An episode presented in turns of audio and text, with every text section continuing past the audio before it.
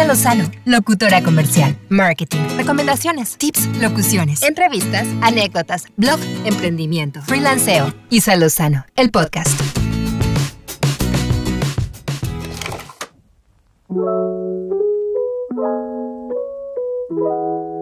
Hola, ¿cómo están? Me da mucho gusto nuevamente darles la bienvenida a este episodio del podcast.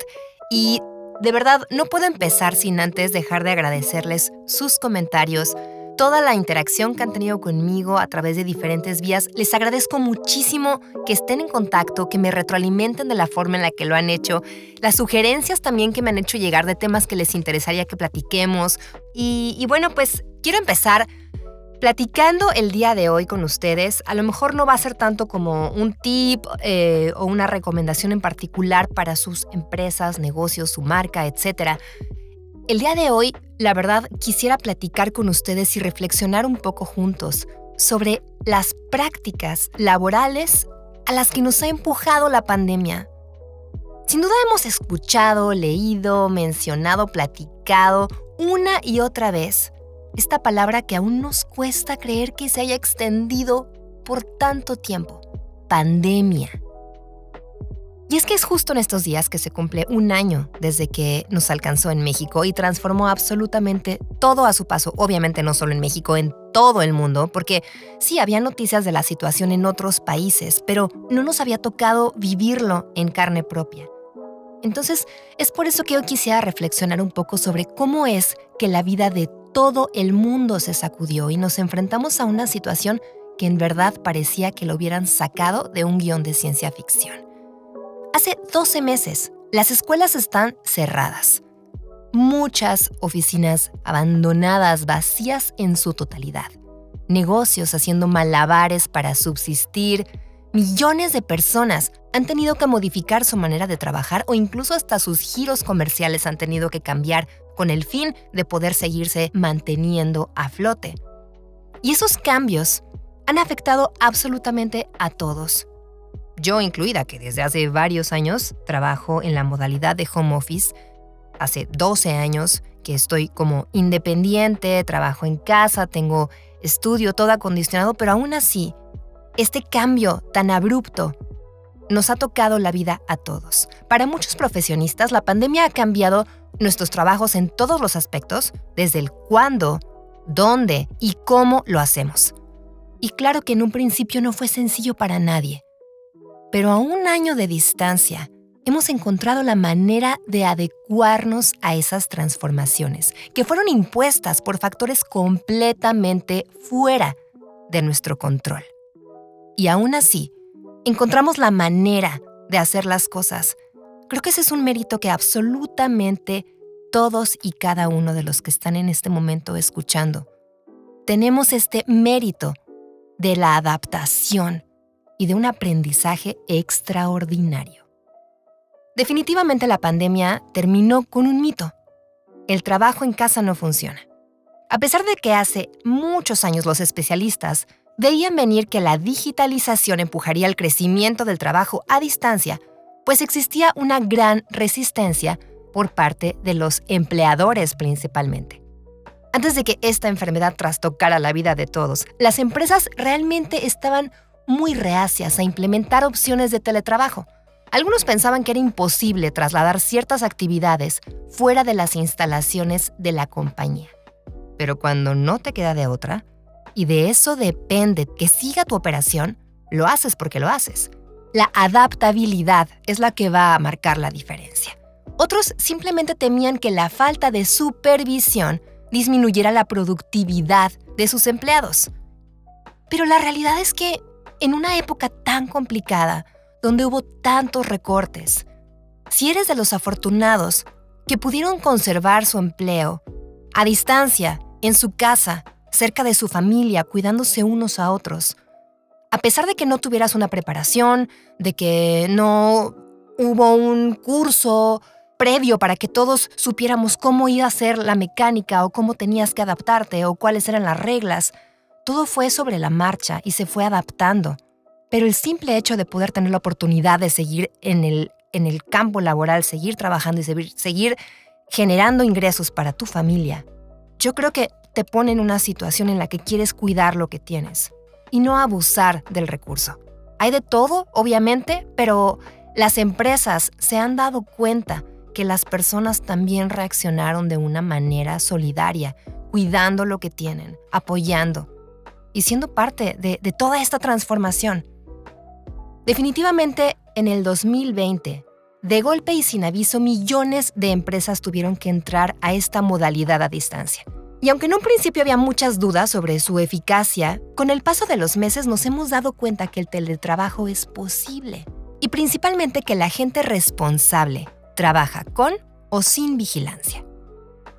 Empresas grandes como Google, como Twitter, ya anunciaron que cuando la situación sanitaria se regularice, van a permitir que sus empleados decidan si quieren mantenerse en el teletrabajo o si prefieren regresar a la oficina. Y así ha pasado con muchas empresas, porque han visto los resultados. Muchas organizaciones están apostando por esquemas flexibles que les permitan a los trabajadores a lo mejor acudir dos o tres días a la oficina y el resto de la semana trabajar a distancia, en casa, sin duda va a haber quien prefiera regresar a la oficina o para quien la operación desde un punto específico sea más sencilla o por la interacción social que, se han perdido o porque a lo mejor el estrés en casa puede llegar a ser muy alto y extrañan de verdad tener ese espacio en solitario donde puedan concentrarse más. Pero a mí muchas personas me han compartido que el home office ha sido algo extraordinario en su vida laboral, que les, les ha cambiado totalmente la jugada y que cuando llegue el momento de decidir, sin duda, van a preferir quedarse en casa. Ahora, en esta parte también del home office y con esos temores por parte de los empleadores, que de alguna manera pueden llegar a ser un poco naturales porque no había un antecedente y no se sabía cómo iba a reaccionar el personal, pues se incrementó durante la pandemia el monitoreo de los empleados que trabajan a distancia. Las empresas han invertido grandes cantidades de dinero en monitoreo remoto para los empleados que utilizan dispositivos de la propia compañía o bien han implementado una serie de reportes que tienen que entregarse como evidencia del trabajo que se está haciendo. Muchos especialistas en materia laboral consideran que existe un riesgo bastante alto de que una vez que pase la pandemia, las empresas mantengan este control sobre las actividades de sus colaboradores y eso también puede generar una mala percepción y afectar la moral colectiva de los trabajadores. Ahora, en cuanto a los tiempos, yo creo que también a muchos nos ha tocado que es complicado terminar tu horario laboral como lo hacías tal vez antes, teniendo una ubicación específica y sabiendo que al salir de ese lugar, tu jornada laboral terminaba. Si acaso a lo mejor una llamada de pronto fuera, fuera del horario por una cuestión muy particular, podía ser atendida, pero realmente tenías como que horarios mucho más específicos. Y con la pandemia esto se modificó bastante. No sé si a ustedes les ha pasado, pero por ejemplo vía WhatsApp. Nunca me había tocado antes trabajar o hablar de, temas y cotizaciones en horarios tan random, un sábado a las 11 de la noche o un domingo a las 10 de la noche, porque tal vez no tenemos esa vida social o familiar que teníamos antes, no estamos de visita, no estamos en la plaza, no estamos de paseo, e invertimos más tiempo en, esos temas buscando cierta información en Internet. Y en ese momento lo solicitamos y del otro lado podemos resolverlo porque pues estamos igual, no estamos haciendo otra cosa más que con el teléfono a la mano y es más sencillo interactuar y dar respuesta. Habrá que determinar cada quien desde su operación, desde su profesión y su forma de trabajo, qué es lo más conveniente. Pero sí es importante reflexionar en qué tanto estás modificando esa interacción y, dejando un poco de lado tu espacio personal y estás siendo a lo mejor un poco más invadido por tu espacio laboral, ¿no? Entonces, encontrar un equilibrio que sea saludable. Definitivamente, dentro de todo esto que hemos vivido, se han presentado una serie de retos tecnológicos extraordinarios. La tecnología ha sido una herramienta maravillosa a lo largo de esta pandemia, que no solo nos ha permitido seguir realizando nuestro trabajo, sino que también nos ha acercado a las personas que tenemos más lejos físicamente y que a lo mejor durante todo este año no hemos podido ver. Toda esta falta de la interacción presencial propició que se adoptaran nuevas tecnologías que nos ayudaran a seguir con las operaciones de los negocios, Muchas aplicaciones no las habíamos usado o corrían rumores de robo de datos. Hubo varias por ahí eh, a mediados del año pasado que también se corría el rumor de que si las utilizabas para hacer videollamadas te iban a robar tus datos. Eh, incluso con WhatsApp pasó lo mismo. Entonces, no nada más teníamos que lidiar con aprender el manejo de ciertas herramientas, la, la distancia la complicación en sí de no poder estar de forma presencial, sino que también teníamos que ver la manera de no poner en riesgo nuestra privacidad. Las escuelas yo creo que fueron de las que también tuvieron una transformación muy fuerte que aparte impactó muchos aspectos. Muchas especialidades y estudios superiores ya estaban operando en modalidad en línea desde hace mucho tiempo, pero principalmente me refiero a la educación básica, desde los más pequeñitos hasta los adolescentes, que tuvieron que separarse de sus compañeros de golpe, tuvieron que terminar toda interacción, a lo mejor de todos los días convivir con 30 compañeritos, de pronto tuvieron que aprender en solitario y convivir solamente a través del monitor y toda esa energía que tienen y, sus espacios para jugar también se vieron modificados y a lo mejor no, no tienen el espacio suficiente en casa o, o el ambiente familiar por la misma situación se volvió muy complicado y afectó también su aprendizaje.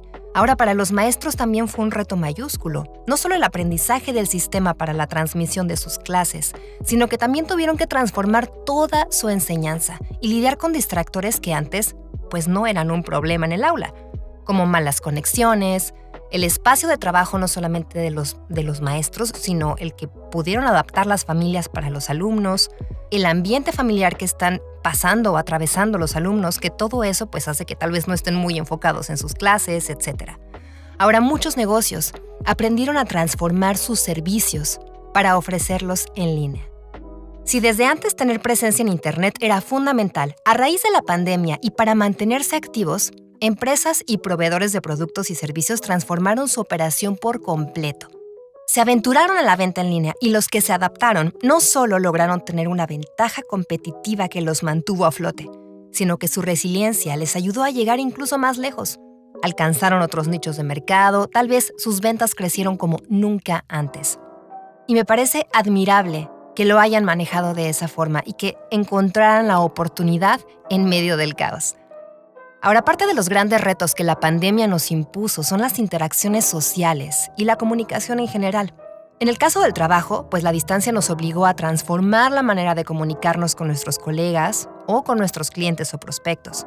A lo mejor antes se hacían llamadas telefónicas, había algunas eh, conferencias también a través de Zoom o juntas virtuales, pero también la parte de, correos y mensajes de texto, notas de voz, videoconferencias en general, todo esto creció bastante. Hay una extensa cantidad de herramientas para comunicarnos con quien necesitamos, pero al depender de la tecnología para esas tareas, también estamos sujetos a fallas en Internet, la compañía telefónica, energía eléctrica, y todo esto también se complicó mucho en la pandemia porque no había personal suficiente para poder resolver las necesidades y para poder realmente dar la cobertura necesaria, porque muchas empresas no estaban operando a su máxima capacidad. Y bueno, si sumamos a esto el ambiente en casa que lo había mencionado antes, este nuevo centro de operaciones es también una variante que no siempre se puede controlar. Entonces, la paciencia es una virtud que cada vez se vuelve más escasa. Entonces, ya sea por una falla técnica, emocional o de conocimiento. Es importante estar conscientes que todos atravesamos temas profesionales o personales muy complicados. Todos estamos dentro de este mismo barco.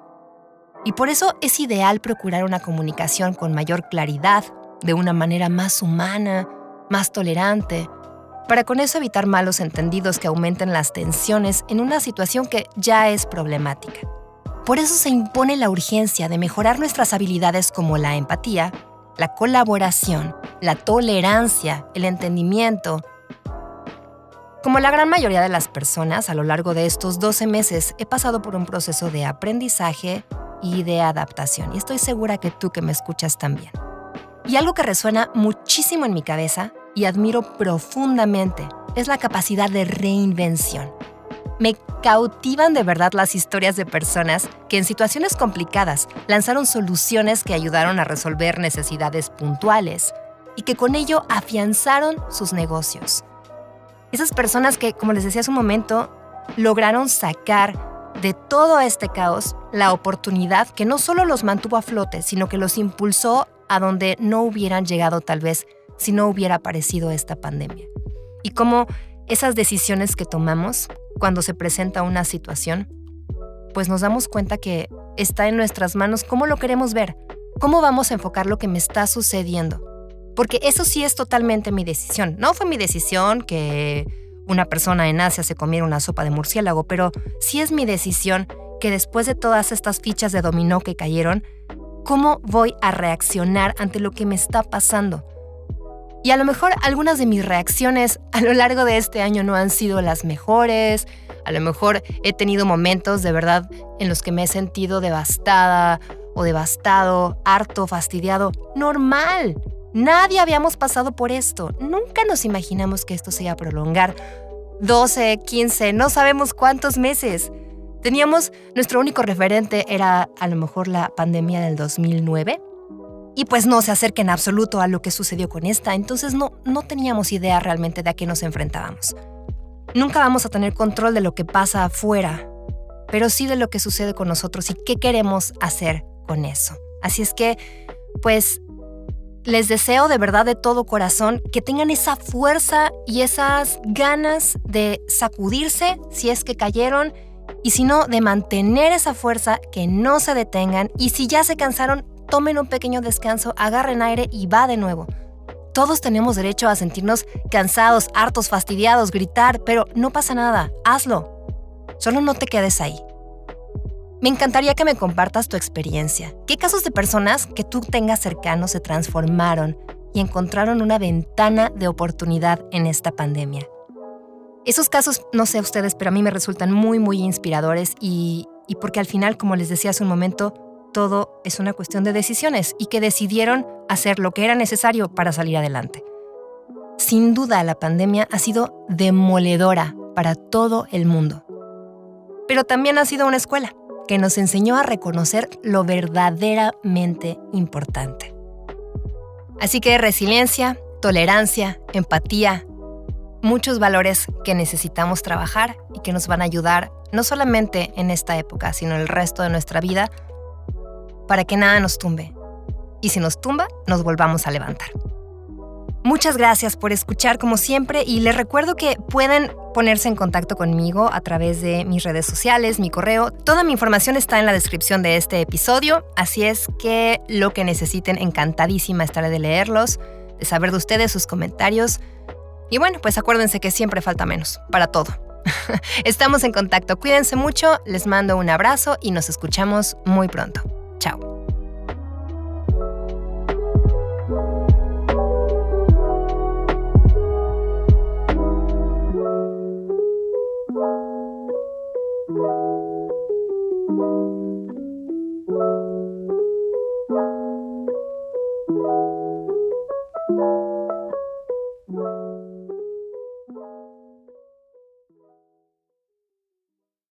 Lozano, locutora comercial, marketing, recomendaciones, tips, locuciones, entrevistas, anécdotas, blog, emprendimiento, freelanceo. Isa Lozano, el podcast.